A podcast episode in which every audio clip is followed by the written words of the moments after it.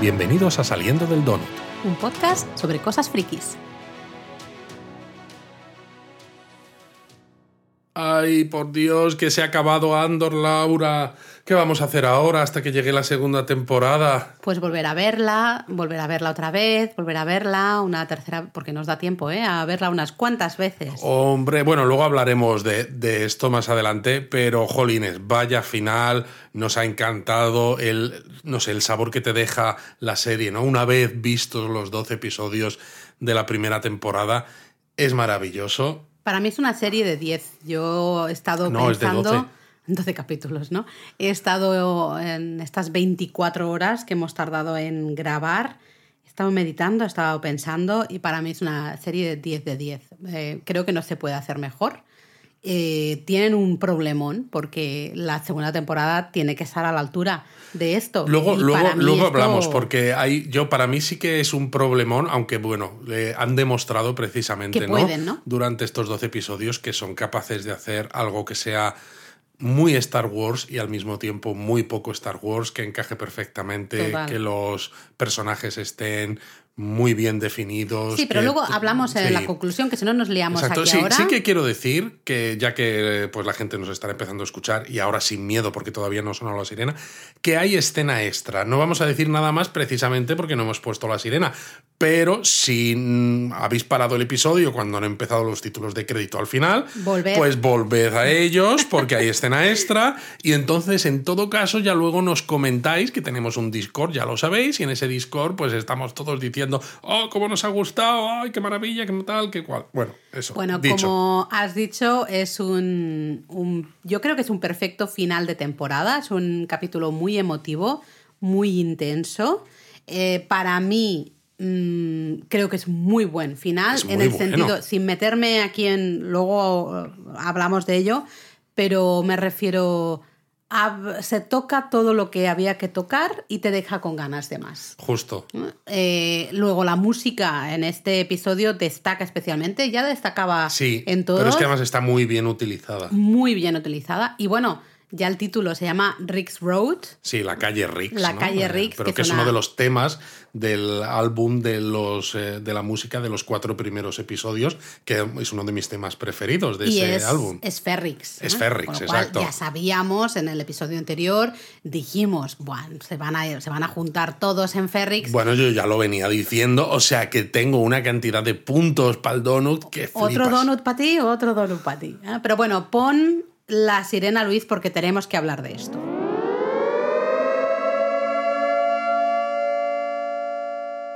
Tenemos que hablar de esto ahora ya con la sirena con tranquilidad, porque además es un episodio que se pasa rápido, pero claro, 57 minutos, es decir, ha sido larguito. Ha dado, ha dado de sí. Y eso que básicamente, claro, el título decíamos, ¿no? La calle Riggs. Y es que la calle Riggs es básicamente la protagonista del episodio, donde pasa la gran parte de la trama o Bueno, donde se gran parte, respira. prácticamente toda.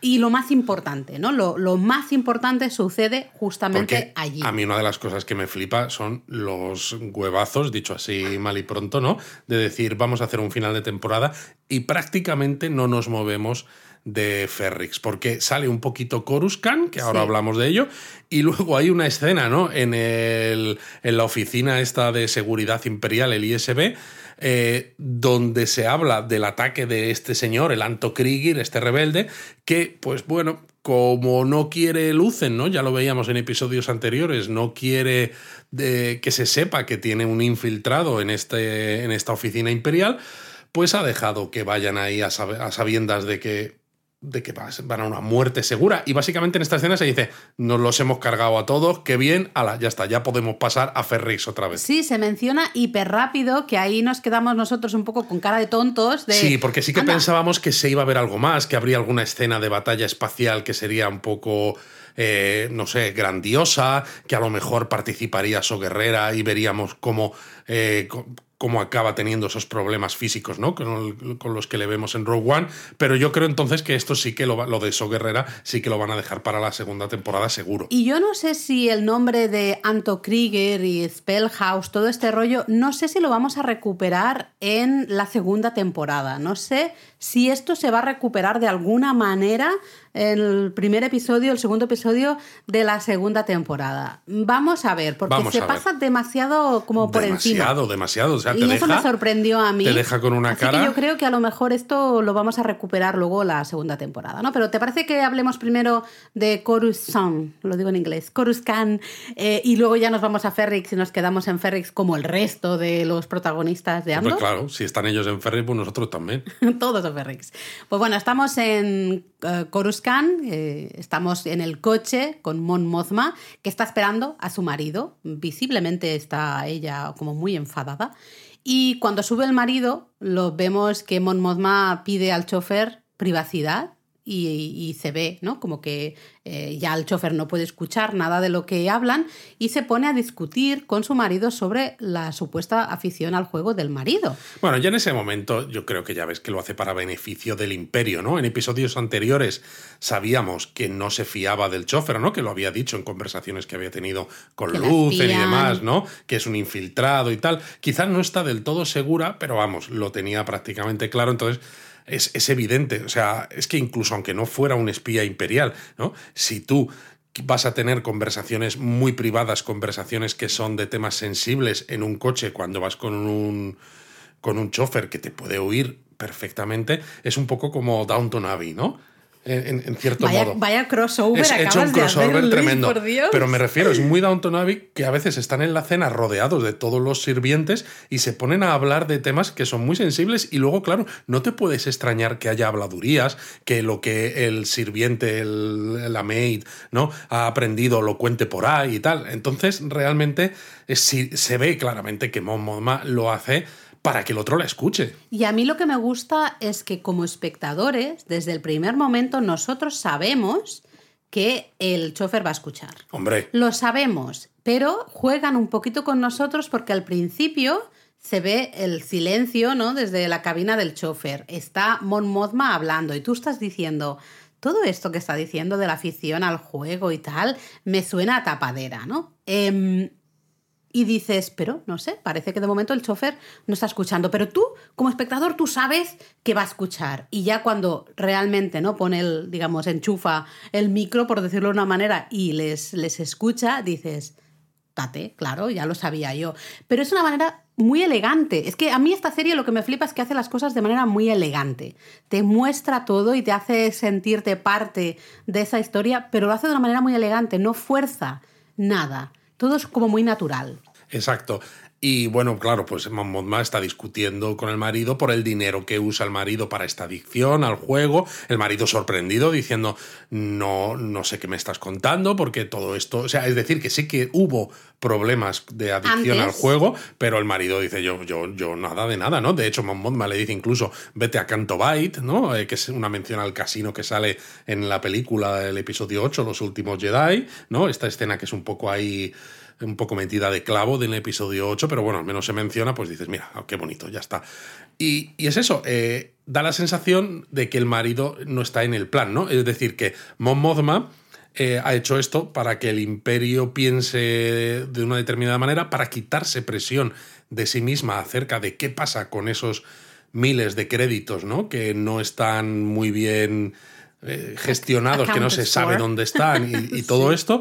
Y bueno, ganar un poco de tiempo, ¿no? Y como al marido sabe que no se fía mucho de él y todo eso, pues dice, bueno, pues mira, pues si al marido lo- le tiro a los caballos, me da un poco igual, lo cual también dice mucho. ¿Y tú te- cómo ves al marido ahora? Porque aquí en, en los donuts hemos estado un poco siendo un poco críticos o críticos, ¿no? Teníamos un poco ahí la cosilla de a ver si el marido también escondía algo, si el marido Uf, iba a trabajar no con el imperio, tal. Fíjate, en a esta mí me escena- parece que es un pelele, fíjate. En esta escena ya no parece tan espía, parece más, como dices tú, un pelele, ¿no? Que simplemente pues no se entera y él simplemente lo que quiere es tener una vida cómoda en una, la capital del imperio y tranquilamente, pero a lo mejor Mon Mothma tiene claro que el chofer es un infiltrado por parte de seguridad imperial, pero a lo mejor simplemente no se fía mucho de su marido, pero no sabe que su marido está también metido hasta el cuezo. Lo que quiero decir con esto es que a lo mejor en la segunda temporada vemos que cuando Mon Mothma crea ¿no? que se ha liberado un poco de la presión acerca de qué pasó con ese dinero o demás, que se encuentre con que su marido ha dado esa información cuando ya pensaba que con unas cosas y con otras ya lo tenía controlado. No lo sé. Veremos. Lo cierto es que Mon Mothma bien jugado por su parte, porque, bueno, bien jugado, en el sentido me refiero, le sale, entre comillas, bien, porque vemos en eh, ese ISB que está Blevin, ¿no? ese anterior supervisor de Ferrix, que dice, ah, mira, pues todo esto, claro, explicaría esos movimientos extraños. Claro, está en el ISB con el chofer que ha ido. el chofer no es que sea del ISB, sino que simplemente es un tío al que le han dicho, nosotros te vamos a dar un dinerillo, es un autónomo, un freelance. Exacto, es un, freelance. Eh, claro, esto le gana, con esto Mon Mothma gana un poquito de tiempo, ¿no? Eh, no creo que quede fuera de, No, que no, quede fuera de ve peligro. Que dice, bueno, esto explicaría los movimientos extraños de dinero, pero no dices, no se ve claramente que digan,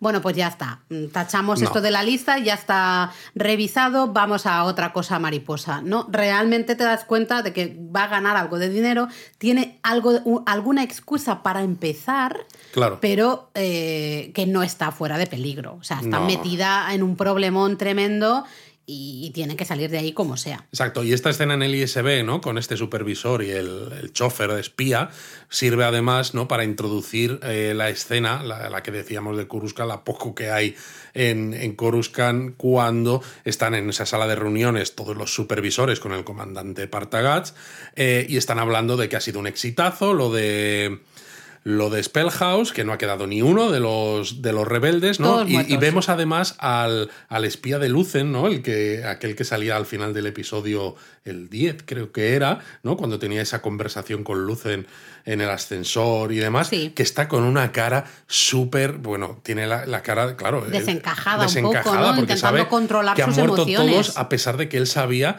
que iban a una muerte segura, ¿no? Y, y se, se congratulan mucho todos los imperiales del gran éxito que ha sido de que no haya muerto ningún imperial, de que no hayan tenido nada que hacer los rebeldes, pero en ese momento además el Partagats habla con Dedra, hmm. que Dedra en este momento ya está en Ferrix, porque ya sabemos ¿no? que todo nos lleva hacia Ferrix, efectivamente Dedra está allí, y ella se queja de que no haya quedado nadie vivo, porque claro, ella lo que quiere es información, quiere seguir tirando del hilo, quiere pero Partagaz lo que dice es, vale, sí, no te quejes tanto, mm, hija, y, tú encárgate de darnos a Axis. Que a mí eso me ha sido curioso porque decíamos en, en donos anteriores que cuando le preguntan a Vix, ¿no? Si Anto Krieger le ponen el holograma, si esta es la persona con la que se vio Andor en, en Ferrix, no sabemos qué contesta, ¿no? Y decíamos. Y seguimos sin saberlo. Seguimos sin saberlo. Pero lo que está claro es que haya dicho lo que haya dicho Vix, no se lo han debido creer. Si Vix dijo que Krieger realmente es Axis,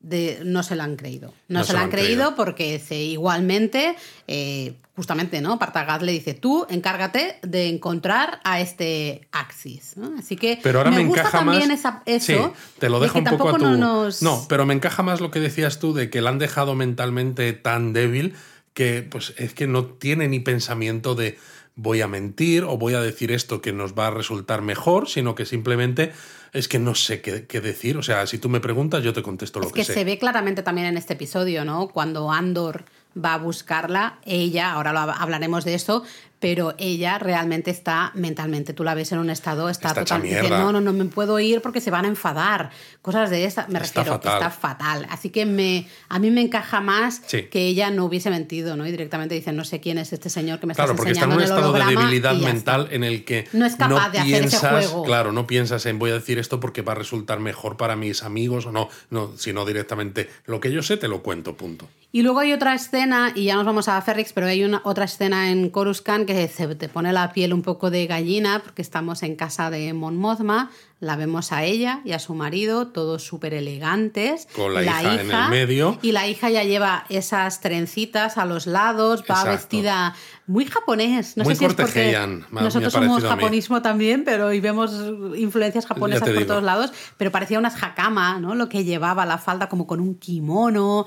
Eh, van súper elegantes todos y dices, date, ya, sabemos qué va a pasar. Y evidentemente sí, allí están esperando pues Davos Kuldun y su familia con ese hijo que quería presentarle. Exacto, que en teoría no es un compromiso matrimonial, pero bueno, sí que es la presentación que Davos Kuldun quería, lo que demuestra la necesidad tan grande que tiene Mon Mothma de ocultar ese dinero, incluso a pesar de lo que ha dicho ella dijo que no iba a hacer eso, ¿no? Y todo el rollo, y en cambio también acaba pasando por el aro porque está desesperada. O sea, Pero bueno, también es muy interesante porque en el episodio anterior, cuando habla con su prima Belle, ¿no? Que al principio Belle parece como muy enfadada porque ella se esté planteando hacer estas cosas y presentar a su hija al hijo de Davos Kuldun y demás, cuando luego Mon Mothma, ¿no? Le cuenta todo lo que ha hecho con ese dinero, eh, los problemas que está teniendo, ¿no? Belle se queda un poco casi callada y sin saber qué decir eh, de una manera que da la sensación que es no me gusta, pero es que te entiendo. O sea, es que no puedes hacer nada más. Totalmente, totalmente, totalmente.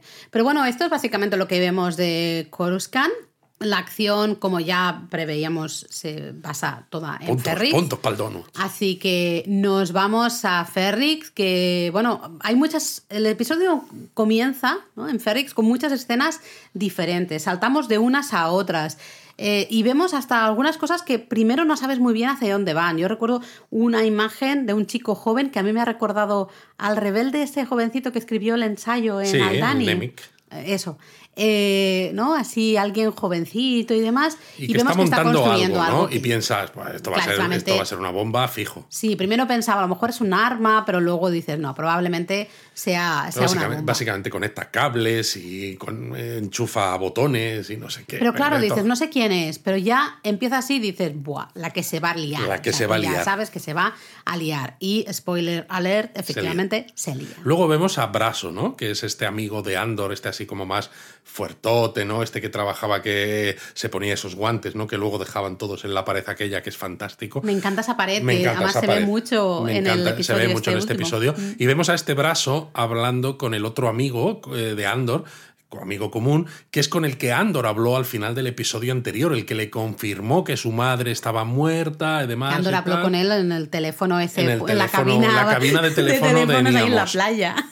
Exacto. en Y entonces este tipo le dice a Braso que Andor sabe lo de la madre y que seguramente va a ir a va a ir a Ferris y bueno, es como madre mía, esto va a ser un lío, ¿no? Ellos mismos se dan cuenta y vemos detrás que hay otro señor, ¿no? Ahí que está espiando con cara sospechosa. Que de nuevo es alguien que yo al menos no sabía quién era en ese momento.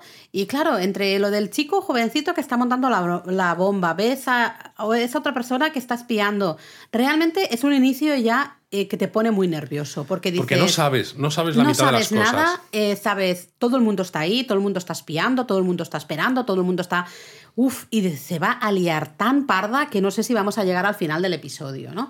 Y claro, pues el que faltaba para llegar, pues evidentemente llega. Andor llega a Ferrix y se va justo al taller de, de Vix, porque claro, él va a buscarla a ella, no sabe nada.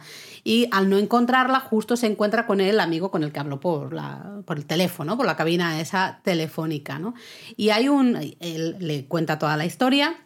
Y hay un momento súper emotivo que está Andor tocando una pared ¿no? y recuerda a su padre, a Clem, Claro, ahora que sabemos cómo funciona el rito funerario de, de Ferrix, claro. esa imagen es súper potente. Es el ladrillo funerario de su padre. Claro, entonces está tocando ahí esa pared y, y recuerda eh, Recuerda además, ¿no? Eso, en momentos cuando él era niño, eh, de cómo estaban limpiando piezas que la gente ya no quería usar porque pensaban que estaba sucia o que ya estaba totalmente oxidada, ¿no? Y cómo decía que había que mirar más allá del óxido, ¿no? Más mm. allá de lo que estaba mal porque se podía sacar un beneficio, ¿no? Y, es curioso también porque hay momentos en Ferris en los que a Andor también le vemos. O sea, aquí estamos divagando un poco porque como ocurren muchas cosas, pues es complicado, ¿no? Tener mucho orden. Pero bueno, también vemos que era algo que yo echaba en falta y digo, menos mal, ¿no? vuelve a aparecer, ¿no? Vuelve a aparecer eh, lo del manifiesto, mm. esto que escribió este chico Nemik, el que luego murió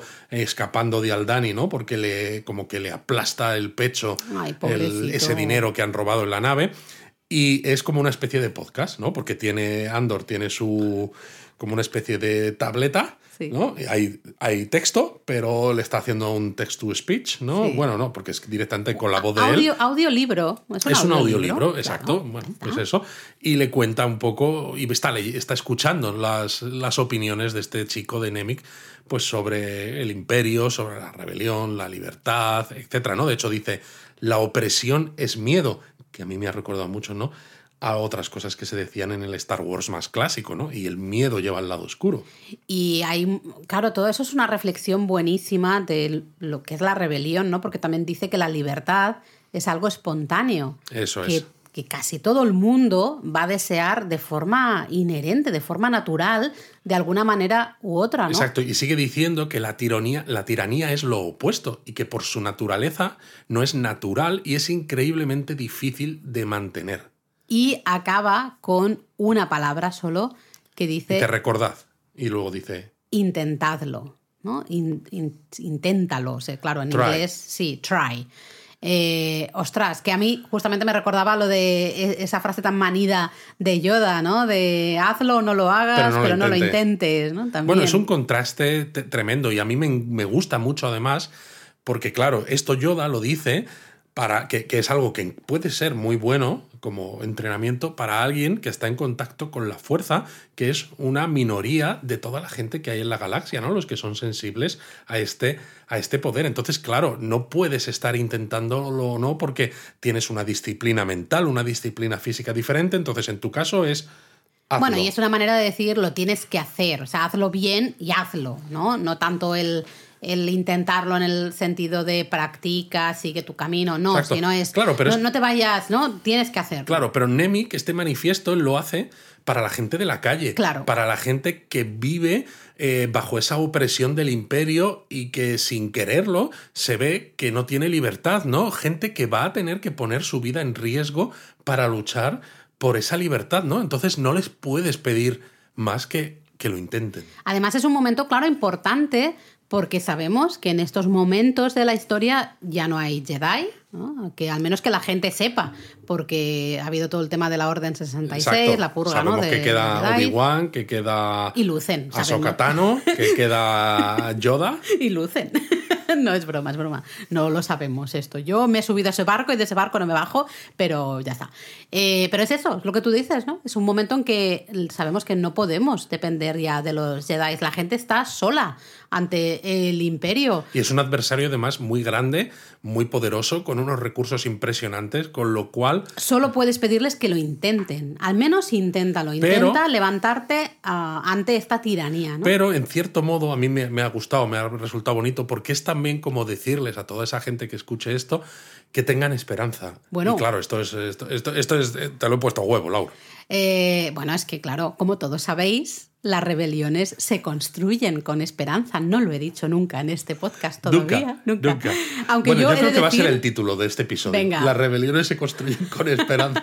Aunque he de decir que aquí en este episodio es muy curioso eh, porque lo que es esperanza, esperanza en el sentido positivo, hay poca. Lo No que lo hay sé, es, no es muy tan- descorazonador Es todo. descorazonador una parte, pero yo no estoy de acuerdo en que no haya esperanza, porque de hecho hay momentos de lucen y las caras, porque Stellan Skarsgård está Buah, impresionante. se sale por todos los lados. Eh, las, simplemente con las miradas, con Sí. esa medio sonrisa y tal, a mí me da una cierta esperanza, que quizás no es la esperanza a la que estamos acostumbrados, ¿no? De más dulce, más positiva. Claro, ¿no? De esa organización que es casi, ¿no? Lo que dirían en inglés larger than life, ¿no? Que son súper buenos, súper seres de luz, que, que no matan mosquitos, ni insectos, ni nada, ¿no? Que respetan absolutamente todo, ¿no? Es una esperanza diferente, es una esperanza mucho más realista, una Sí, esperanza en la es que dices, pues vamos a por todas, cueste lo que cueste. Claro, pero es eso, es una esperanza muy triste.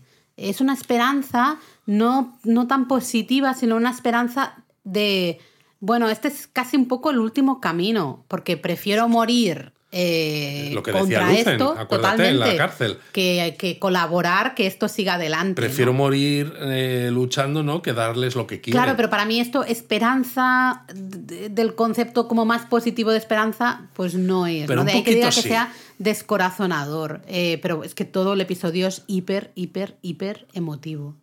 Luego vemos también a este amigo con el que había hablado Andor, que está en el bar con ese espía, ¿no? Este que había estado eh, escuchándoles a él y a Braso hablar y le está sonsacando información, ¿no? Porque es como, no, yo te comprendo, no, no digas nada que no quieras decir, pero cuando escucha que el otro sabe sobre Andor y demás, ¿no? Pues le va ahí tirando, le invita a más bebidas, pues para soltarle la lengua. Y no sabemos en este momento exactamente qué información le está sonsacando y a quién se la va a dar, pero luego vamos a ver que le ha sacado la información de dónde va a estar Andor, es decir, no solo la confirmación de que Andor va a estar allí, sino dónde va a estar, y claro, él se la va a vender a los imperiales. Que de nuevo añade más tensión como espectador, tú estás viendo ciertas cosas, hay cosas que las controlas o que sabes qué está pasando, sabes quién está hablando, todo el rollo, sabes qué se está diciendo, pero hay otras muchas cosas en este episodio que primero no sabes qué está pasando. Y lo bueno es que es eso, está súper bien escrito porque no deja cabos sueltos. Es decir, todas las cosas que te quedas con dudas ¿no? de estas conversaciones, de qué información habrá sacado, a quién se la estará vendiendo o lo que sea, luego sabemos a quién se la vende, luego sabemos qué información exactamente les ha vendido. Entonces, los flecos que se dejan son para tener un cliffhanger, ¿no? Que te dejan con ganas de saber qué más va a pasar, pero todo lo que te, te crea esa sensación de intranquilidad, ¿no? De nerviosismo cuando estás viendo el episodio, luego te lo explican. Y claro, es súper satisfactorio. Y además, también, aparte de esa tensión, un episodio hiper emotivo, por ejemplo, con esa conversación entre Andor y Braso. ¿no? Justamente porque, claro, vemos a un Andor que está hiper jodido realmente por haberse enterado, ¿no? Claro, la muerte de su madre. Eh, y dice, yo es que he vuelto porque se lo prometí, ¿no? No podía hacer otra cosa.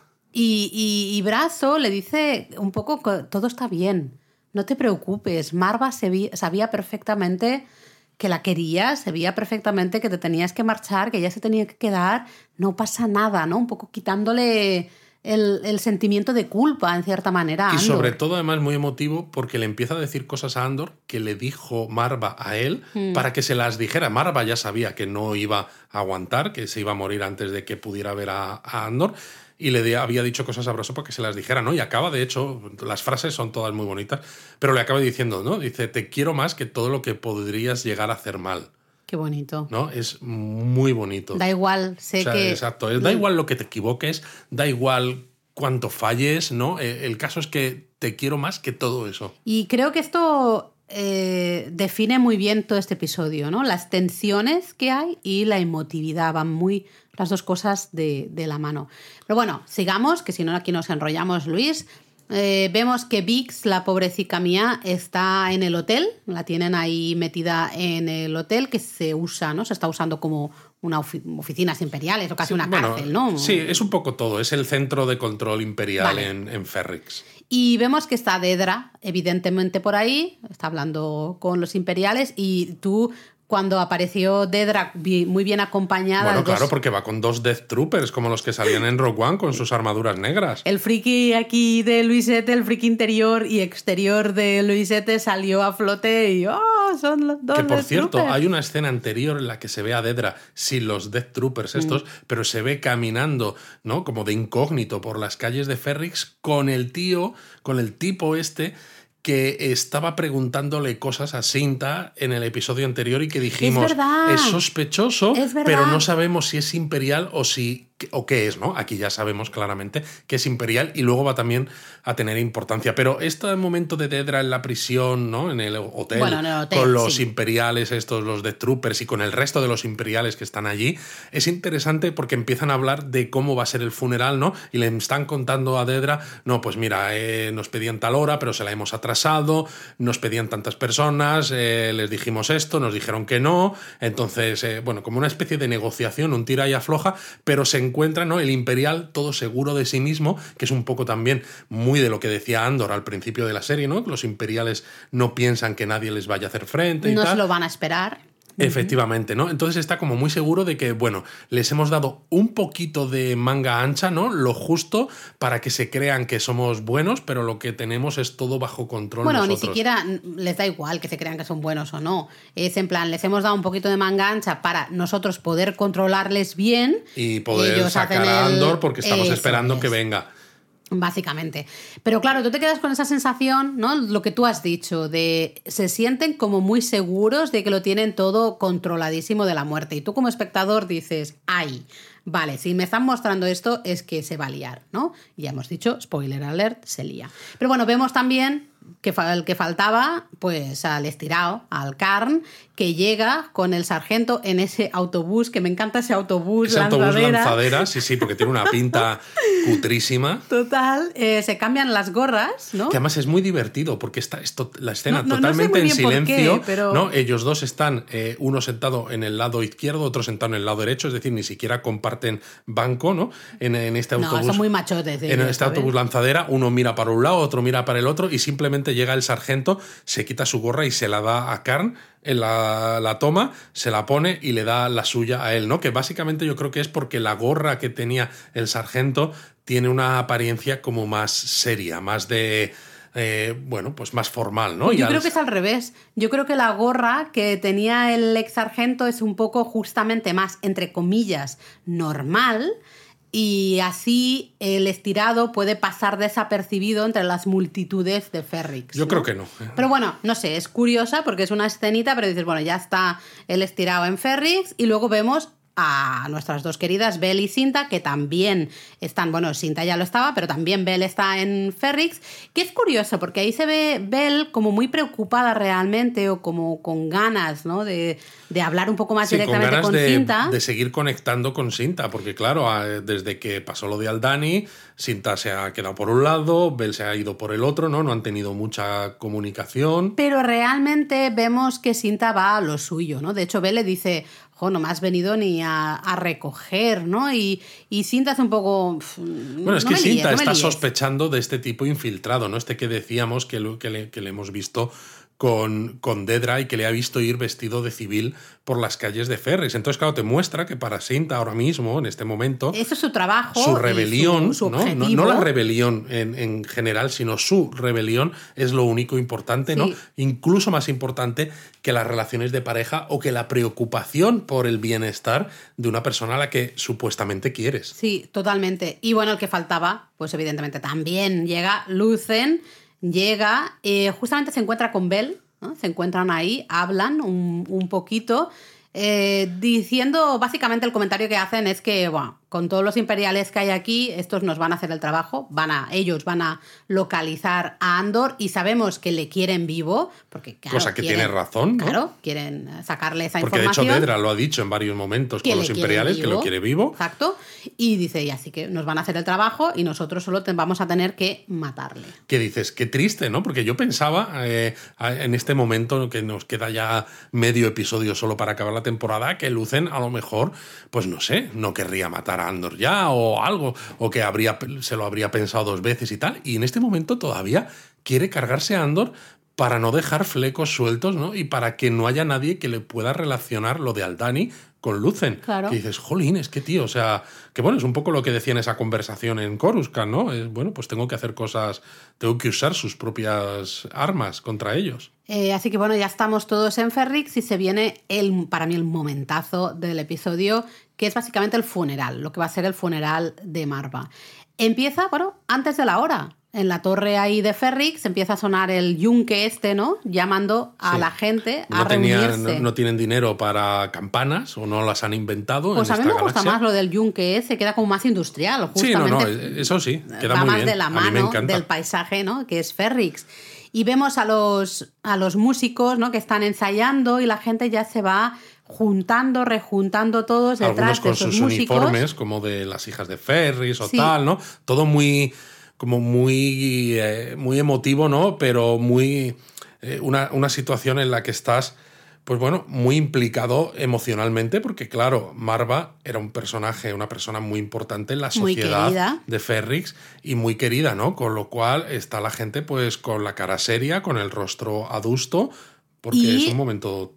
Sí, sí, pero es que se nota la tensión en el ambiente mogollón, porque también notas que todos ellos saben que van a salir a, esa, mm, ese ritual, ¿no? A, a, andar por las calles de Ferrix y están, claro, rodeados de imperiales con los soldados, las armas y demás. O sea, se nota muchísimo la tensión. Bueno, y cuando empiezan a gritar todos piedra y cielo, bueno, bueno, Stone and Sky, wow.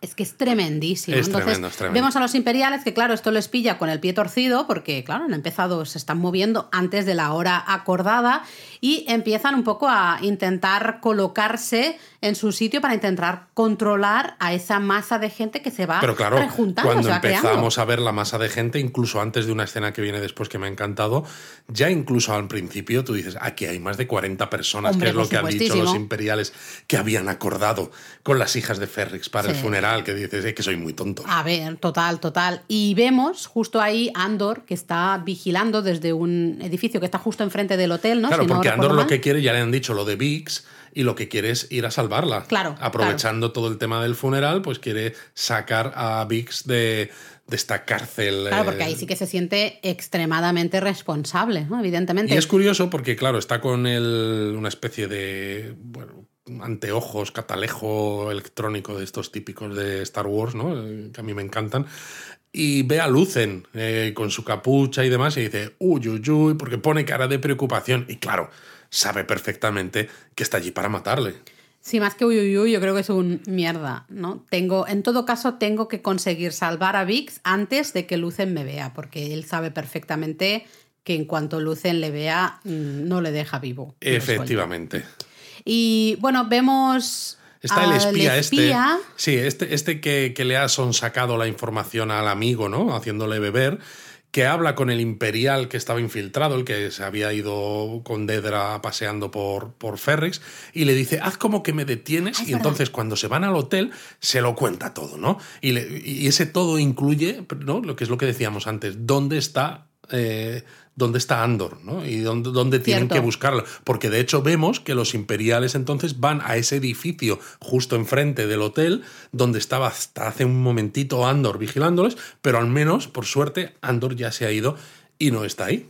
La escena va en crescendo total. Están los músicos tocando una especie de marcha fúnebre, por decirlo de una Que manera. es una de las ¿no? cosas que me ha gustado mucho de lo que hablábamos antes de la música, ¿no? Porque en este tipo de escenas que son así emotivas, que son intensas, pues es muy típico, por ejemplo, pues poner una banda sonora, ¿no? Igual que hay mucha banda sonora en muchas escenas, de, incluso de esta misma serie. Pero en este caso no tienes que poner una música que sea externa a lo que está ocurriendo, ¿no? Y que nosotros la, digamos, la disfrutemos como espectadores, pero que los eh, supuestos eh, personajes que están allí en, en, en Ferris, ¿no? Si existiera realmente, ellos no lo estarían escuchando, sino que esa música que tú escuchas como espectador también la están escuchando los propios eh, personajes que están en Ferrix paseando, ¿no? Entonces, el cómo se integra con la propia acción, con la propia trama, me ha gustado mucho. Es muy, muy, muy emotivo, sin duda, pero también tensión al máximo. Yo aquí estaba ya mm, que no podía más. Es que además dices, vemos a Brazo con el ladrillo. El brazo con el ladrillo, que recordemos, está hecho con las cenizas de Marva. Estela, Eh, es una escenaca brutal. Y hay un momento que además yo lo dije, que dije, ¡buah, qué maravilla! Que hay una escena con la cámara así en una grúa, ¿no? Una escena un poquito medio aérea, que se ve todo el set. Evidentemente hay efectos ah, detrás para hacerlo mucho más grande. Sí, porque el pero set bueno, no creo que sea tan impresionantemente Sí, pero grande, aunque sí que es muy grande. se construyó el Sí, set la de calle entera, sí, la calle en se Rick construyó, Road entera. ¿no? Eh, y vemos, ¿no? Todo la gente, pero es eso, es gente como tú y como yo, gente normal que está en un rito, supuestamente en un rito funerario, en una procesión funeraria, eh, detrás de esos músicos, Y detrás fíjate, de ese es gente que es valiente a pesar de no ser grandes héroes, Ahí está. A lo mejor no todos saben que se va a liar. Eso puede que no. Pero sí. pero O lo que sí que saben es que el imperio ahora mismo está controlando Ferrix y que solo tienen permiso para estar 40 personas. Y pese a ello, se han lanzado todos a la calle a de ir tiempo. Del, eh, del funeral de Marva, a pesar de que eso está en contra de lo que el imperio ha dicho. No simplemente por hacer eso, Ya son estás eh, haciendo algo, ya te estás revelando. Totalmente. De hecho, es eso, no hacen caso, hacen caso omiso a los límites que imponen un poco Esa los soldados del es- es imperio. preciosa. Les fuerzan, ¿no? Ellos siguen, eh, ellos van Esa es su procesión funeraria. Y Porque además se dirigen hacia la zona del hotel, que también Claro. dices, te- Bueno, porque todo es el, como el centro, ¿no? Claro, Un poco claro. Del, del, del pueblo. Y van por ahí es o te apartas o te apartas, porque tenemos que ir por aquí, ¿no? Y cuando, bueno, eso sí, llegan justo a la zona del hotel, ya están todos los imperiales poniendo un poco más barreras humanas, ¿no? Los, los soldados. claro, para que no pasen de allí, entonces ellos se frenan. Sí, se detienen y viene un momentazo con nuestro querido B, el B2 B2. este. Yo le llamo, bueno, le llaman B, ¿no? Muchas veces. Yo le llamo eh, abejita porque es B. Bueno, y muestra un holograma ahí en grande de Marva porque se ve que la tradición en Ferrix es grabar como un holograma de despedida, ¿no? Una vez te vas a te vas a morir, grabas como ese holograma de despedida. Y vaya, vaya, vaya mensaje. Vaya de discursazo, es que es eso. En, en esta serie, o sea, todos los personajes han tenido momentazos porque Kinoloy, ¿no? Andriy Serkis tuvo un discurso maravilloso. El Lucen ha tenido un discurso maravilloso. Ahora Marva, ¿no? La tía Petunia, un discurso. Ya es Marva, fíjate, ya no es la tía Ya Petunia. no es la tía Petunia. No, ya es Marva. ¿no? Maravillosa Fiona Shaw, eh, pero maravillosa de- del todo y eso que solo sale en formato holograma. Y dice que se tienen unos a otros, ¿no? Pero que hemos estado dormidos, ¿no? Y sabes hacia dónde va a ir ese discurso cuando empieza a hablar de que hemos estado dormidos, de que nos tenemos unos a los otros y tal, pero no deja de ser espectacular y emotivo y estás queriendo que llegue a ese momento, ¿no? Y básicamente lo que les dice es que, bueno, pues que se hacían cosas, ¿no? Cuando llegaba, pues supongo que se refiere al imperio, aunque al principio ni siquiera lo menciona como tal, pero que luego esa gente que venía, ¿no? Pues te pedían algo, tú lo hacías, te pagaban, ellos se iban y demás. Y se pero marchaban, y ya está. pero dice, ahora quieren quedarse. Mm. ¿no? Y no ha mencionado todavía que esté hablando del imperio. Y les dice a la gente que el mal nunca está más vivo que cuando dormimos. ¿no? Que hay una oscuridad que se va metiendo como el óxido en todo lo que nos rodea, ¿no? Que es un Tela poco y esto. el contraste con lo que antes recordaba Andor de su padre Clen, que también le hablaba del óxido, ¿no? Exactamente. Y que puede verse como extraño, ¿no? Que dice que yo ya aquí muerta, ¿no? Que os pida que luchéis. Claro, porque es en plan, yo ya estoy muerta, ya sé que me vais a decir, claro, tú nos vas a pedir que luchemos porque tú ya estás muerta, Claro. tú ya te da igual, ¿no? Pero ella dice, eh, hay que combatir al imperio. Y ahí se lo dice tal cual, combatir al imperio. Y me encanta porque, claro, eh, todo esto ocurre y nos muestran pues, a los imperiales nerviosos, nos muestran a varias de la gente en la procesión, ¿no? Gente que hemos visto en otros episodios, ¿no? Que aunque no los conozcamos mucho, se nota que son gente real, ¿no? Porque los hemos visto interactuar con algunos de los actores protagonistas, pero vemos también a Lucen, que está escondido, eh, porque sabemos que está por allí, lo hemos comentado antes, y le va cambiando la cara poco a poco a medida que escucha el discurso de Marva, porque está viendo ¿no? Algo nuevo. Él, él, ha estado siempre intentando hacer estos planes, ¿no? Como lo de Aldani, como tal, para hacer esta rebelión, para atacar al imperio, pero claro, todo dependía del dinero que él pudiera conseguir, de tal. Pero claro, acuérdate, Laura, ¿no? Que él decía también que quería, cuando hablaba con So Guerrera la primera vez, que quería que el imperio fuera todavía más opresivo, porque era la manera de que la gente. Eh, pues intentase salirse de, de ello. Y Ferrix es el ejemplo perfecto de que es así. En el momento en que el imperio llega a Ferrix, a controlar directamente Ferrix, vemos, y la muerte de Marva es un poco el, eh, el, el ¿cómo se dice? El, um, el, fuego, ¿no? Que empieza a arder, digamos, y la les chispa, da la bien. chispa. Es que no me salía la palabra, yo te estaba intentando hacer señales para que me dijeras la palabra, Luis, pero no me estabas entendiendo. La chispa que prende ese fuego, que es justamente pues usar su funeral para eh, reivindicar ¿no? justamente Exacto. esa libertad que quieren y eh, intentar echar fuera al imperio. Es curioso porque notas muchísima tensión, vemos a uno de los imperiales, va corriendo a intentar tapar el holograma ¿no? de Vi. Eh, y luego le da una patada al, al, bueno, droide y eso lo me, vuelca. me dolió a mí bueno, como si me yo lo hubiera creo que dado nos a mí. ha dolido a todo el fandom. Ha sido, es como a, a, a Vi hay que, hay que cuidarle y hay que protegerlo. Y de hecho, Braso, pues dice, ah, no, esto no, a Vi no se le toca. Y agarra el, bueno, tenía el ladrillo de Marva en la mano, y a mí este me ha, parecido un momento hiper poético, porque le revienta la cabeza a uno de los imperiales que se va a empezar a. Ah, vas a con el ladrillo. O sea, le el un ladrillo ladrillazo en la cabeza que dices, me, han- o sea, me encanta. A ver, yo he de decir que si yo fuera Marva, yo estaría encantadísima del uso que se ha hecho de ese ladrillo mío, de, de mis cenizas. No solo vas a colocarme en un edificio, sino le has reventado la cabeza al imperial de turno que estaba aquí. vamos, Totalmente. Y claro, se lía del todo, ¿no? Hasta el punto incluso, ¿no? Que claro, el tío que está en el- con el yunque en la torre, ¿no? Sigue dándole golpes, sigue llamando a la gente y uno de los imperiales le dice a un soldado de asalto que vaya a parar de lo eso, del ¿no? yunque, ¿no? Y me encanta porque cuando llega el soldado de asalto arriba del todo, ¿no? Que dices, joder, encima llegará cansado porque ha tenido que subir escaleras, el tío del yunque le pega una patada y lo tira, ¿no? Y luego la otra escena se ve desde la zona del hotel y se ve caer al tío por el al soldado de asalto por el aire, ¿no? Y me ha, me ha resultado muy eh, parecido a lo de Esparta en la película 300. Yo estaba aplaudiendo. Ahí digo, vamos, vamos, vamos, vamos. Y bueno, justo después volvemos a ver ese chico que hemos visto al comienzo del episodio, el que parecía que estaba haciendo una bomba, y efectivamente sí, la saca esa bomba del bolso, la tira, hace volcar un deslizador imperial. Sí, pero es que encima hay una Hay un- reacción en cadena. exacto. Porque, claro, estás en la zona del imperio, ¿no? Tenían las. Tenían un. como un arcón con varias granadas. Y entonces explotan todas ellas después. Exacto, eh, con lo cual ya se lía del todo, ¿no? Eh, vemos uno de los imperiales, bueno, jefe, que dice eh, fuego a discreción, que yo ahí me reí un poquito, lo he de reconocer, porque siempre digo, buah, si esta gente no, nunca, nunca da una, ¿no? Pero en esta serie ya hemos visto a los imperiales Sí, sí. teniendo Y algo mejor también. puntería. Lo vemos porque sí que es verdad que hay algunos disparos que no, pero hay varios disparos que sí que matan a bastante gente en Ferrix. ¿no? A mí lo que me Justo ha gustado además de este episodio, Rix. que lo leía también, eh, no, no me acuerdo dónde, que decían ¿no? que mostraba muy bien eh, la disciplina militar, ¿no? que muchas veces hemos pensado que los soldados de asalto pues, prácticamente son unos inútiles, ¿no? porque nunca le dan a nada, pero dicen, están en una situación de riesgo, de tensión, ¿no? ya te están atacando, pero hasta que no les dan la orden de disparar, ellos tienen las armas y podrían haber disparado, pero están intentando controlar la situación de otra manera. Están intentando controlar la situación como una policía antidisturbios, si se quiere,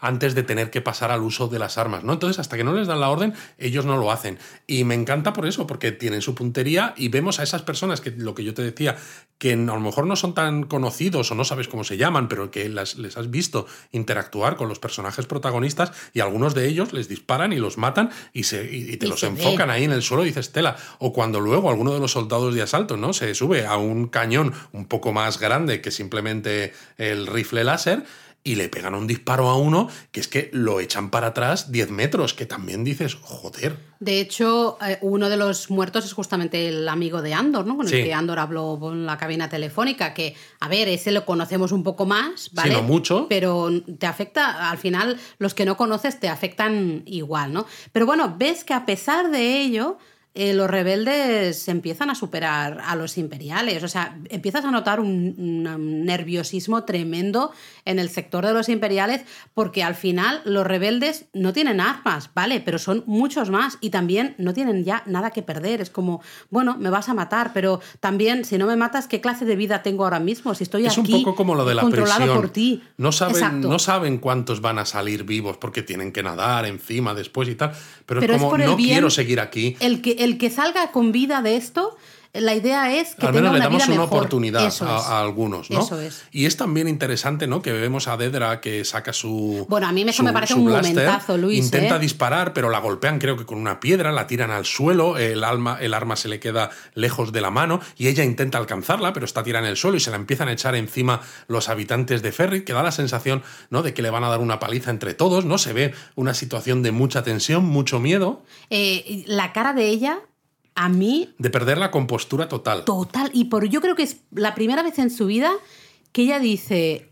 eh, ¿Qué está pasando? Dios santo, no, no estoy yo en control. ¿no? Es un poco lo que hablábamos al principio de la serie de la chulería del imperio, de que ellos siempre piensan que son los mejores o que siempre van a tener el control de todas las situaciones. Total. Y aquí vemos que ella por primera vez se da cuenta de que, shit, eh, esto es que puedo morir ahora mismo, me van a colgar, me van a matar. Y me ya van no a- solo puedo que morir, sino que no puede estar pasando, ¿no? No, no, no, exacto. Y, y bueno, justo vemos que hay alguien que la salva. ¿no? Justo en ese momento. Haciendo, al principio la salva, pero como haciendo ver que se la lleva medio presa, porque alguien que recoge la pistola del suelo y la apunta por la espalda y le dice, no, por aquí. Sí, exacto, sí, eh, no, me, no, me, había quedado con eso, pero es verdad. Sí, sí, claro, ya vemos que Scan, que claro, como llevaba esa, justamente esa gorrita, pues había pasado desapercibido y parecía uno de los de, de Ferrix, ¿no? Y pues claro, la salva. Ella está totalmente descompuesta, o sea... Eh, Su cara es de terror absoluto. Buah, impresionante la actriz aquí, brutalísima. Y, vemos que casi no puede ni hablar, ¿no? De hecho, el propio Carl, ¿no? Eh, piensa que no se acuerda de quién es y le dice su nombre, ¿no? Cyril. Y ella dice, no, no, sí, sí que me acuerdo, ¿no? Pero, claro, está, ella está en shock. Está, en, shock, la eh, palabra es eso, que está en shock, ¿no? Y le dice, igual te tengo que dar las gracias y él, claro, está estirado, ¿no? De, no, no, no va a ser necesario. Es tan creepy ese señor. me da un, un momento, de todas maneras, Laura, que a mí me da la sensación digo, que le va a comer la boca. Ah, es súper creepy el stalker, no puedo con él, ¿no? De verdad. ¿No te has eh, pensado tú eso? Eh, no, Cuando ella se acerca, que el otro está así de pie, como más seguro, con la dedra mm, en una situación vulnerable. Vulnerable, digo, se le, se le, acerca y digo, ay Dios mío, que le come la boca y, me da un asco. Pero no, no, porque básicamente vemos, claro, a mí lo que me gustó es ver a Dedra tan en shock, tan descompuesta, ¿no? Se nota que, claro, ella es muy buena en sus oficinas. Eh, en sus investigaciones, dando órdenes en esas salas de reuniones. de nuevo muestra lo que decía Andor, ¿no? Que están muy seguros de sí mismo. Dedra, claro, tiene mucho entrenamiento, incluso militar, seguramente, no solamente de eh, inteligencia y de contraespionaje y todo esto, pero nunca habrá estado en un escenario de combate real, ¿no? Entonces es posible y que creo que no le ha gustado la primera vez. ¿eh? Y es posible que incluso respete, entre comillas, con muchas comillas, al estirado, porque si tú te acuerdas, al Karn le miraba un poco por encima del hombro, por lo que todo. del todo, efectivamente, de, por lo que había pasado precisamente en esta misma calle, en Ferrix, cuando hubo ese pique, ¿no? Esa mini batalla, esa escaramuza entre los soldados de la soldados corporativos contra Lucen y contra Andor, ¿no? Y ahora ella se da cuenta de que joder, que esto no es tan fácil como parece. Pero bueno, vamos a dejarles, les vamos a dar privacidad y si se quieren comer la boca, que, es que me da un... Es que no, no, no, cambia, cambia. Pero bueno, aprovechando el momento, Andor, vemos que rescata a Biggs, la saca del hotel. Le cuesta un poco porque es lo que decíamos. Ella no quiere casi dejarse. No, claro, ella está, eh, tiene terror absoluto. Dice, es que se van a enfadar y es como, bueno, evidentemente que se Evidentemente. E, ella está muy mal, mentalmente está muy mal, pero bueno, consigue al final llevársela al espacio puerto, ¿no? Que justamente se han reunido ahí Braso, una de las señoras de las hijas de Ferrix, el, justamente el chico de la bomba, el chico jovencito de la bomba, hay otra persona más que yo no me acuerdo ahora quién y está el Bichu, el android. nuestra, nuestra abejita también está ahí. Bueno, para mí es mi abejita, ¿vale? Y llega Andor con Vix y les deja Vix, les dice, eh, iros, escaparos, no uséis los comunicadores, ¿no? Y hay un momento súper tierno que está Vi diciendo, no vienes con nosotros. Y Andor le dice, no, pero os encontraré. Y Vix dice, mm, si Andor dice que nos encontrará, es que nos encontrará. Es bonito además, ¿no? Porque Vitu le, le dice siempre dices lo mismo, ¿no? Y Andor le dice, y tú siempre te superas, algo parecido. Es súper bonito, ¿no? Porque es un droide, es Andor, eh, pero la relación que tienen es eh, bonita, es, de confianza, es de cariño. El desarrollo de este droide ha sido muy bueno. La personalidad que le han dado. Sí, además, este como habla de esta manera que tartamudea, ¿no? Pues tiene también un puntito Oye, hay que decir que Vi lo ha hecho muy bien a la hora de proyectar ese holograma, porque solo ha habido un par de glitches, ¿no? Un par de errores ahí. Sí, sí, sí. Muy bien, Vi. Tartamudeas, pero lo has hecho bien. Es curioso el final, ¿no? Porque vemos a Lucen que se monta en su moto deslizadora y mm. se va de vuelta a la nave sin intentar encontrar a Andor, que sabíamos que estaba ahí porque se lo quería bueno, yo creo que ve que se ha liado parda y dice, mejor me largo porque a ver si vamos a tener un problema. Para mí no. Para mí es el cambio de actitud. Vale. Para mí es, eh, no lo hace porque ve un cambio de actitud en general en la población y ve, para mí, que no necesita tener que, estar, eh, tener que estar él en control de absolutamente todo para que esa chispa prenda en la galaxia, ¿no? Entonces creo que él ve que hay un comienzo de algo que puede ser más grande. Y cuando llega a la nave le dice a la nave que use el modo, modo sigilo total, ¿no? O algo así. Me encanta, es yo quiero un modo de estos. Y claro, como tú como espectador notas que ahí hay algo... Bueno, no, clarísimamente. Yo en ese momento, eh, como espectador, dices, uy, algo, algo raro hay aquí, algo está pasando. Sobre todo porque ya sabes que llevamos muchos minutos de episodio, ya ha sido el funeral, ya sea Leoparda, dices, esto tiene que estar acabando.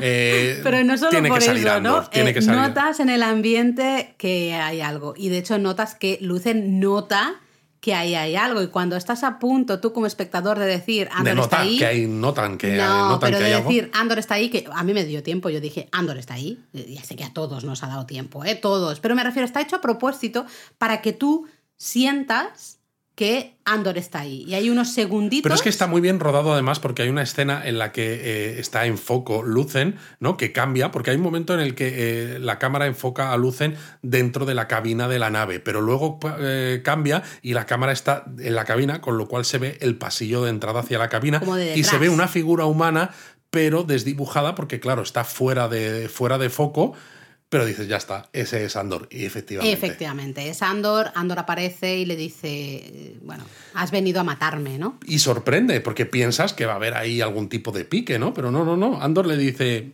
a eso, lo que tú dices, has venido a matarme, pero le dice, mátame si quieres. Sí, básicamente eh, le dice, te lo voy a poner fácil, ¿no? Vemos que ha dejado el arma cerca de donde está Lucen. En ese momento Lucen recoge el arma, le mira y Andor dice eso, justamente, mátame o llévame contigo. Y Lucen pone una medio sonrisa, ¿no? Al más puro estilo las medio sonrisas que ponía Han Solo en, las películas originales. Y se acaba. Se acaba! Y se acaba. Y dices, no puede ser, no puede vaya ser. Final, eh, tremendísimo. Gran acierto terminar justo con esto. Además, con un Andor eh, muy vulnerable. Está muy mm. vulnerable, porque claro, Andor telita en la segunda fase de esta temporada. Lo ha pasado realmente mal. Está en un momento muy vulnerable y dice, mira, o me matas, o en todo caso ya, mira, sí, me sumo a lo que estés haciendo y, voy contigo. Es que es eso, es un comienzo, ¿no? De, algo. Además, los dos tienen muy buena química, ¿no? La escena es cortita, pero muy intensa. Muy funciona intensa. muy bien y no necesitan además decir de una manera el guionista, ¿no? No necesita escribir, quiero formar parte de tu rebelión, ¿no? No, es de una manera mucho más. Que eso es algo que me gusta mucho de Andor. Eh, las comparaciones son odiosas, no voy a compararlo, pero todos hemos visto series, algunas relativamente actuales, recientes que el guion, digamos que es un poquito para. Bueno, lo que yo he dicho a veces en los donuts es no Muy quiero. poco inteligente. No quiero que me trates como si fuera un niño y no supiera darme cuenta de las cosas que Soy estás inteligente, mostrando. Déjame que yo eh, vea hacia dónde me, vas a llevar. Cuando además hay ciertas cosas que son evidentes, claro, ¿no?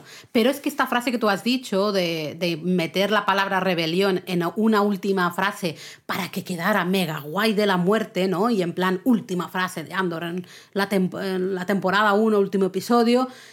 Es que estoy segura de que en otras series esto hubiese pasado, ¿no?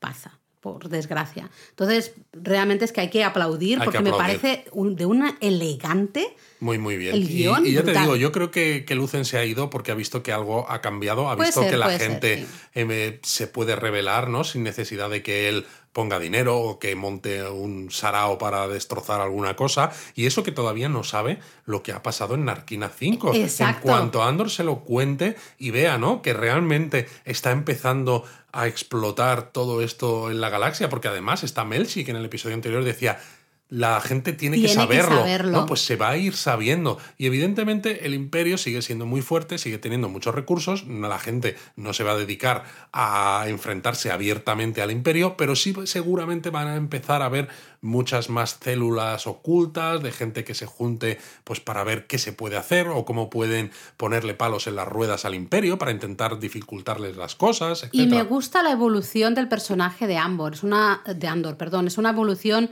muy natural, una evolución que como espectador entiendes. No hace falta que te diga, me paso al verde, luego al negro, luego al verde, luego al negro otra vez. No estoy haciendo referencias a nada. He, puesto esos colores porque sí. No, eh, tú ves claramente cómo como las cosas que van sucediendo le van afectando y le van haciendo cambiar de opinión. De hecho, al principio de la serie decía que él solo quería el dinero, ¿no? Le decía a. Lucen, es como no me hables de tus rebeliones. Fíjate ¿no? cómo acaba, acaba, mátame o llévame contigo. Que además también, aquí es- esto sí que es un poco desesperanzador para mí en cierto modo, ¿no? ah, Porque ya vienes conmigo, ¿eh? sabemos, o sea, el propio Lucen en ese discurso tan bueno que tiene dice que él no verá, ¿no? Lo que está, lo que está construyendo, ¿no? Que dices, jo, qué triste. Sabemos que Andor tampoco lo va a ver porque al final se va, bueno, se va a sacrificar por el bien de, de esa rebelión y de, y de la gente.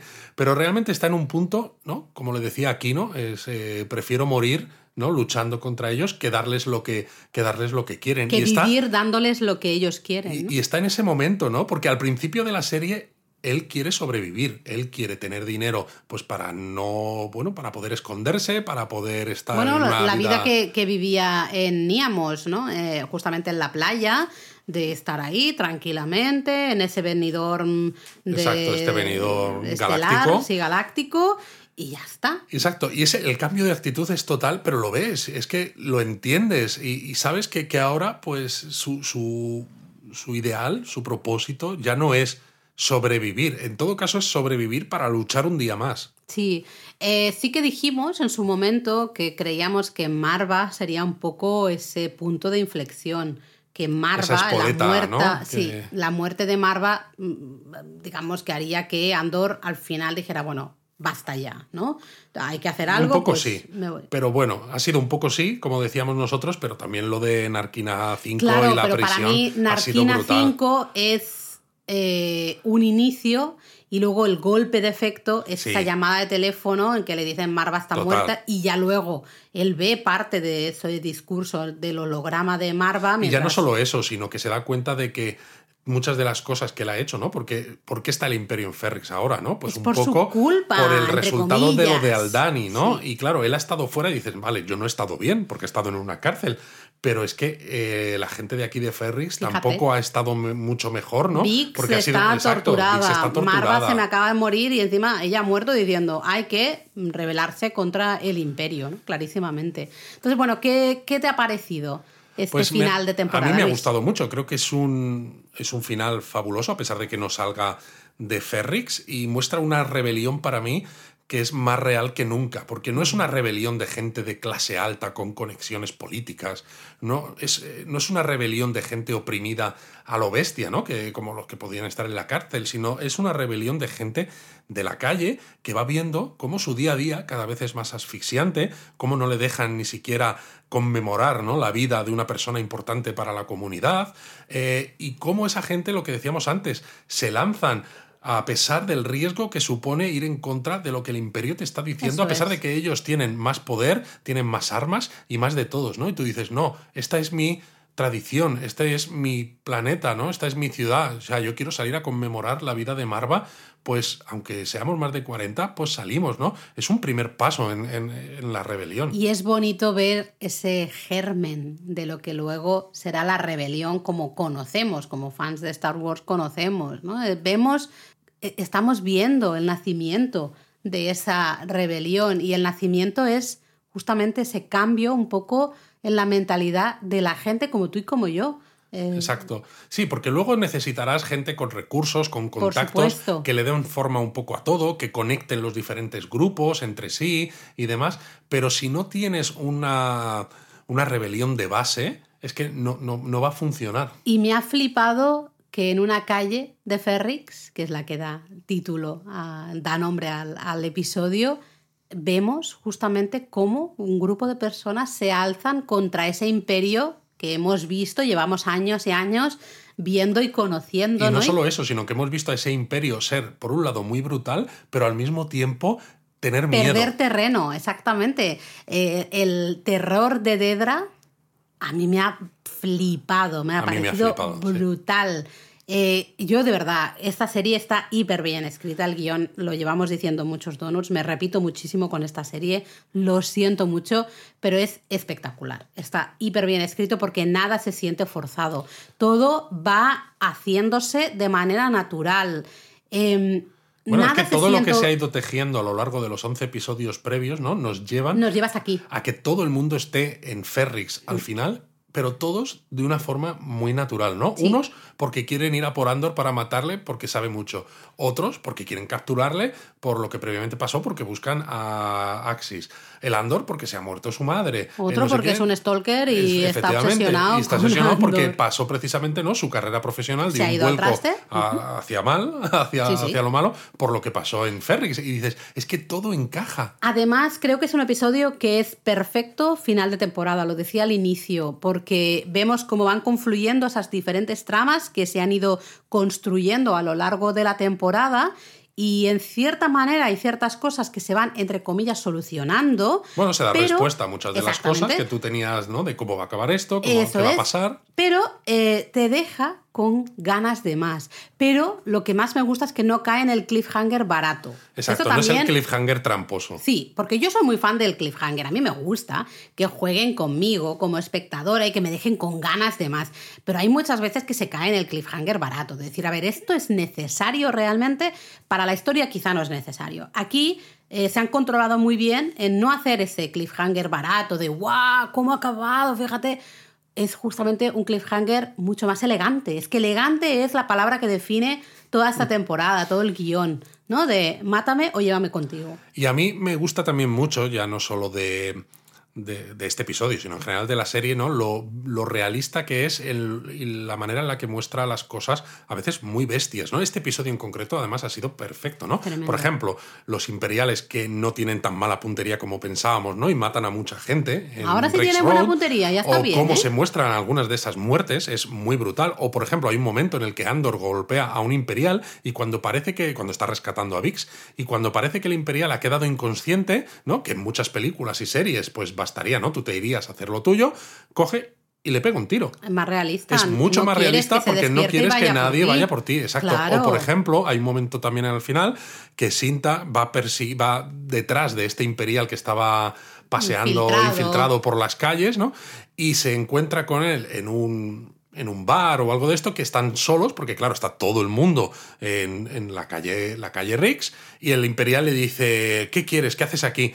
Y ella, sin mediar palabras, sin ningún tipo de explicación, lo acuchilla dos veces. Totalmente. Y el tío se cae al suelo. Es como, no hay, o sea, ella no dice nada, no necesitas explicar nada, que también desde el punto de vista de son los nuestros, ¿no? Los que nosotros, digamos, consideramos los héroes, queremos que hagan cosas buenas o que estén justificadas. Y aquí todo es mucho más eh, pragmático, mucho más brutal. Bueno, esto lo hablamos. Me acuerdo que lo hablamos, en un tercer, cuarto episodio, quizá no recuerdo cuándo fue, que justamente, ¿no? Decíamos, hay ciertas cosas, eh, bueno, malo, que es.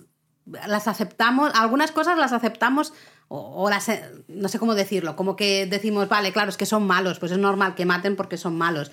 Eh, aquí, como son los buenos, claro, matan, pero porque, claro, eh, son los buenos, tienen que matar porque tienen que seguir con su objetivo, ¿no? Que es algo mejor, algo mucho más importante. Claro, pero te hace plantearte, ¿no? Decir, ya, pero matar está mal. Si matar está mal, los buenos dejan de ser buenos si matan, ¿no? Simplemente. Sí, sobre todo porque, por ejemplo, en esta escena eh, se está liando parda en Rix Road. estamos en una calle, pues secundaria, ¿qué sentido tiene que Sinta mate a este imperial? ¿no? Dices, bueno, es un imperial menos, dices, a ver, visto desde ese punto de vista, sí, pero no deja de ser eso. Los grises. Mm, exacto, y muy pragmático y también muy de venganza y muy de cabreo. Muy realista, al final. Muy realista. Incluso Mon Mothma. Mon Mothma, ¿no? Que va a ser la líder de la Alianza Rebelde, que tiene todas nuestras simpatías, que hemos dicho que vive en una jaula de, de oro, ¿no? Pero no deja de ser una jaula y demás. Pero fíjate cómo tira a su marido, ¿no? Al piel de los caballos, casi, diciendo esto para que el chofer la escuche, a pesar de que dices que, es tu marido. Eso es una sorpresa. Y que le estás poniendo, claro, me gusta mucho. Y, que estás diciendo cosas de él que le van a hacer que le investiguen y que no sé qué. O mirar cómo utilizas a tu hija para conseguir ese crédito ¿no? de los 400.000 créditos. Totalmente. Y me gusta porque, de nuevo, es decir. ¿Hasta este qué extremos estás dispuesto a llegar? Claro, y es un personaje que supuestamente es bueno, que todos lo hemos tenido en el grupito de los buenos. Son los buenos, son los buenos, los buenos, la rebelión son los buenos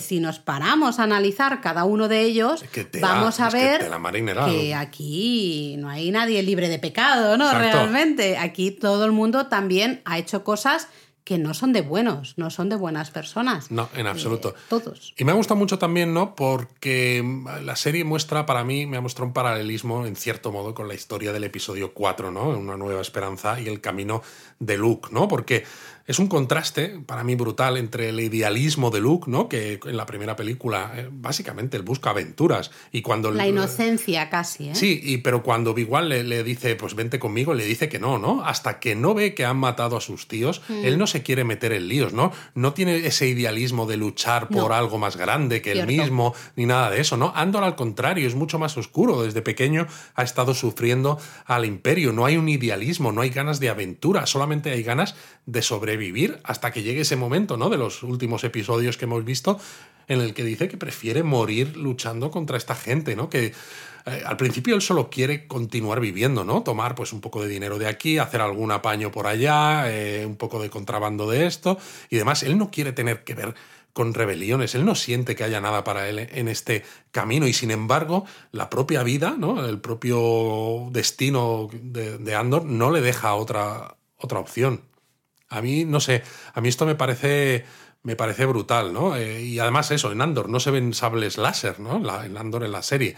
Eh, y teniendo en cuenta que... Bueno, vimos esos maravillosos eh, especie de sables en la nave de Lucen en el episodio anterior, que recuerda que yo estoy en mi barquito de Lucen es un Jedi y de aquí no me bajo. Exacto, pero me refiero que hemos visto sables láser y Jedi constantemente, pero que si tú lo piensas, dices, estamos en un momento en el que los Jedi ya han sido masacrados, la Orden 66 tal, es lógico que no salgan porque la gente no los habrá visto y muchos no sabrán ni que existe, porque eso es una galaxia, es muy grande. Claro. Jedi no había tantos, ¿no? Entonces es genial y es genial ver cómo Andor se convierte en héroe a su pesar, ¿no? Eh, resulta mucho más cotidiano, además, porque es eso, la gente de la calle se convierten en cierto modo en héroes, ¿no? Gente que se han encontrado en el sitio pues incorrecto, en el momento incorrecto, como le pasa al propio Andor en Níamos, antes de que se vaya, le manden a Anarquina 5, y que está sufriendo eso, la arbitrariedad, el puño de hierro del imperio. Es, eh, a mí me encanta, me encanta porque le da un giro diferente a lo que entendíamos por el, camino, del, héroe, totalmente. El camino del héroe clásico de Star Wars funciona muy bien, evidentemente a todos nos sigue gustando y es un estilo de narrativa muy usada para eh, muchas historias básicas y, funcionará y nos seguirá gustando en un futuro, pero para hacer lo mismo, pues a lo mejor... Mm, bueno, eso es lo que dice Tony Gilroy, ¿no? El, el, creador, que él no quiere hacer lo mismo que ya se ha hecho, ¿no? Si se mete en algo es para hacer algo nuevo. Eh, y además eso me gusta porque... Bueno, es que Andor es un héroe con mucho más complejo. Sí, es mucho más complejo. Está en una situación mucho más complicada también. Sí, también ayuda que tiene un guion, ¿no? Que lo personaliza mucho más, que le, le, da pues una estructura, ¿no? Que no es simplemente un boceto en un, en un papel, ¿no? De tiene tiene huesos, tiene músculos, tiene piel, ¿no? Es, es, es muy creíble. Y lo que sucede, sucede por algo, sucede de una manera natural, digamos, puede haber cosas que hasta puedas verlas en cierta manera como cliché, ¿no? Tú sabes que Andor se va a pasar en algún momento a esa rebelión porque sabemos... Pero no ocurre de manera, de manera cliché. Ahí está. Porque uno de mis problemas, por ejemplo, yo tenía con la trilogía de las precuelas, ¿no? Eh, para mí es que muchas de las cosas que se decían en el guion sonaban a cliché, ¿no? Como por ejemplo cuando Anakin le dice a Padme, hay algo en mí que cuanto más cerca estoy de ti, más me crece. Que dice, estoy viendo Star Wars, estoy viendo una película porno, ¿sabes? es que en serio, la primera vez que lo vi, que encima salía en el tráiler, creo que era, yo ya me estaba partiendo de la risa. O por ejemplo, lo del high ground, ¿no? Lo del terreno alto, es que se ha convertido hasta en, hasta en, meme. sí, es un meme, es una Y claro, estamos hablando aquí de que muchos de los personajes ¿no? importantes de esta serie han tenido unos discursos y unas líneas impresionantes. Impresionantes. Eh, de verdad, impresionantes. Yo ya te he dicho antes, para mí es un 10 de 10, lo tengo clarísimo. Anoche no podía dormir y estaba pensando y luego dije, pero no sé qué estás pensando, si es un 10 de 10, o sea, no le, no le puedo poner menos de un 10. Para mí es una serie que tengo ganas de volver a ver ahora con Eric y luego a lo mejor volver a verla otra vez porque me apetece, ahora que ya sabemos ¿no? un poco todo el, eh, cómo ha ido toda la temporada, volver a ver el principio y ver si había guiños o había cositas por ahí que se nos La verdad es que nos estamos enrollando, Laura, pero lo merece porque va a ser no solo el, el donut ¿no? del último episodio, sino también de, conclusión.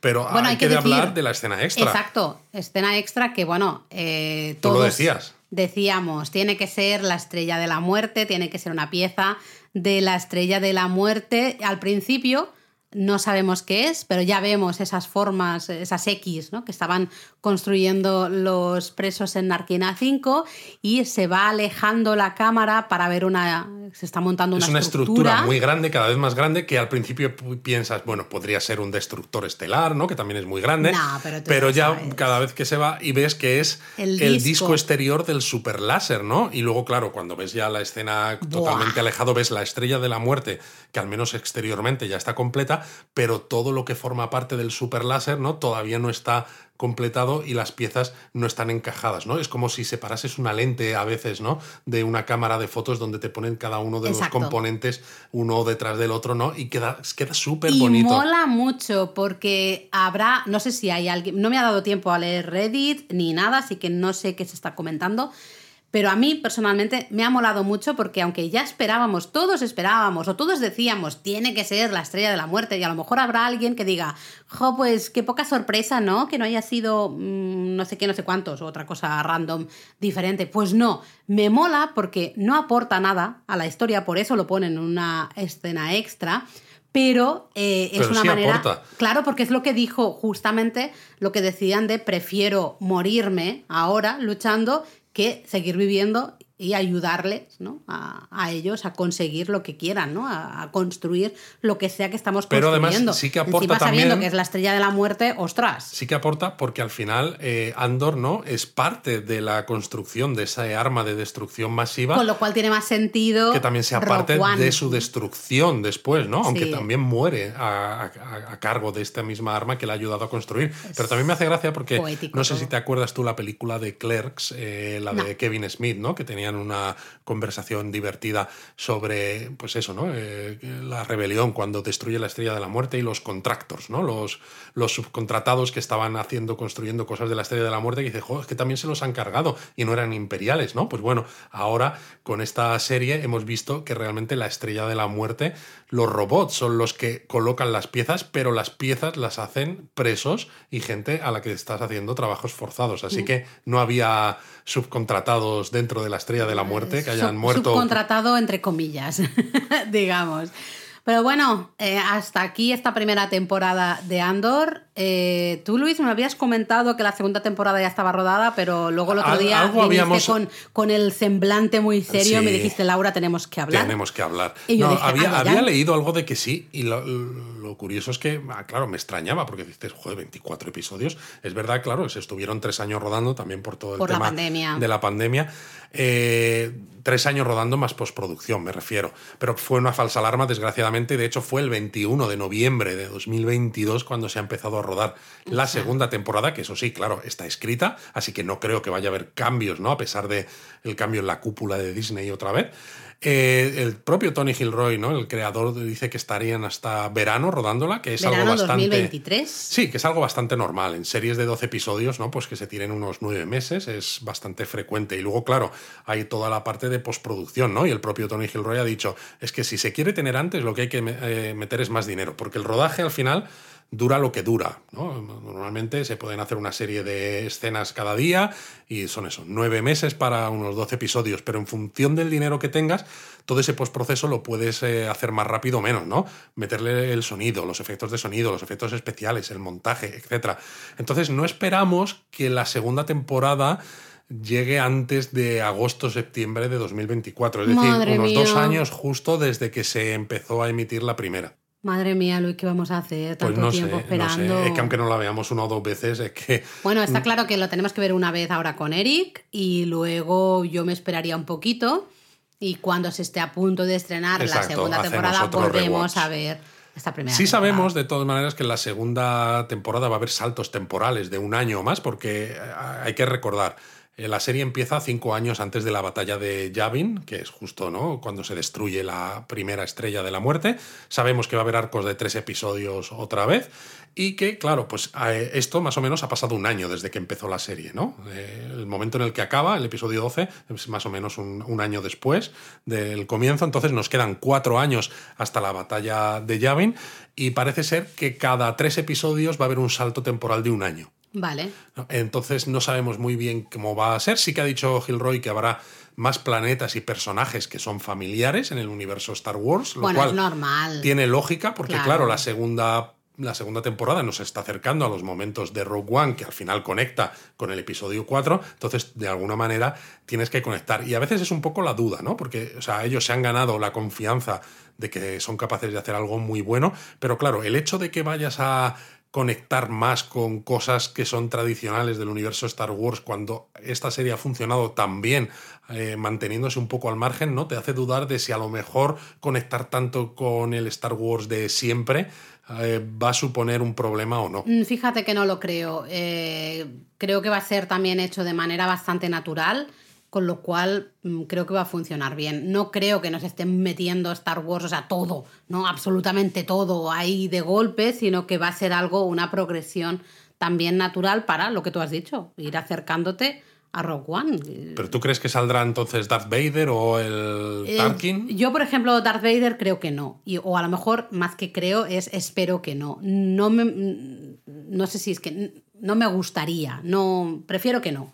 Sinceramente. Ahora, alguno de estos eh, personajes que no han tenido tanta importancia, entre comillas, o tanto papel en, en alguna de las películas, ¿no? Recuperarlo aquí y hacer un poco también ese guiño.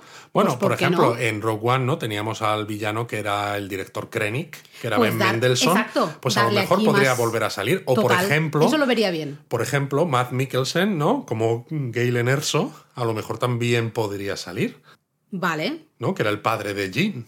Ah, sí, exacto. Es que ahora Claro, estaba pensando. que era el digo, que ¿quién era, quién precisamente era? dejó, Uy, sí, el, el- dejó, claro. la, dejó ese pequeño fallo Sí. en el conducto este de la estrella de la muerte, que es el que usan precisamente para destruirla.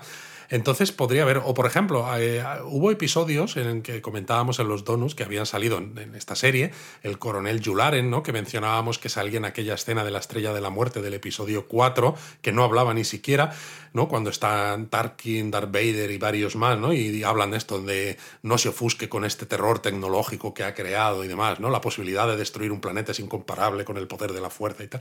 Pues sale el almirante Moti, sale el general Tage y estos pues no han vuelto a salir, ¿no? Pero pues a lo mejor vuelven a salir estos personajes porque es una manera también de unirlo con cosas que conocemos del Star Wars clásico, pero sin tener que recurrir A a los mismos siempre. personajes de siempre. Totalmente. El que sí que tiene que salir sí o sí, digo yo que será Bel Organa. Yo creo que sí. Mm, eh, a ver, mm, sal- salía brevemente en Rogue One, si no me Sí. equivoco. Aquí yo, yo estoy segurísima. Bueno, salió en la serie de. Obi-Wan y ya mencionaba, ¿no? Que había gente que se estaba empezando a oponer al imperio y todo eso, ¿no? Hmm. Entonces, teniendo en cuenta que él además está de senador de Alderaan, eh, es decir, tiene una posición muy similar a la de Mon Mothma. O sea, si no lo hemos visto todavía es porque conscientemente no nos lo han querido enseñar o porque precisamente estamos en un momento en esta primera temporada no. de Andor en la, en la que cada persona hace la guerra un poco por su Sí, cuenta, ¿no? Todavía no se han dado cuenta de que todos tienen los mismos objetivos y de que uniendo fuerzas se puede conseguir algo mejor. Para mí es eso. No sé si, como esto nos está quedando muy largo, no sé si quieres que hablemos un poco de cómo creemos que será esa segunda temporada, cómo avanzará la serie. ¿Prefieres dejarlo para otro donut después de hacer ese segundo revisionado? A lo mejor podríamos hacer como un donut comentando toda la serie en general, Bueno, destacando mira, ciertas eso- cosas. eso sí me parece y- bien. Y, haciendo un poco nuestras apuestas de cómo puede ser la segunda temporada, como tú quieras. Vale, pues igual podemos hacer Lo eso. dejamos entonces Sí. para, para otro donut futuro. Vemos, volvemos a ver la serie con Eric y a lo mejor de ahí, pues justamente podemos hacer esas reflexiones de cosas que creemos o que nos gustaría que pasaran en esa segunda temporada. Exacto, me parece muy bien. Pues ala, eh, a esperar, no queda otra. No sé, que la fuerza nos acompañe a todos porque yo esperar dos años después de lo que me ha parecido Andor, que es una brutalidad de serie, va a ser muy duro. Va a ser muy duro. Os, Os queremos 3000. 3000.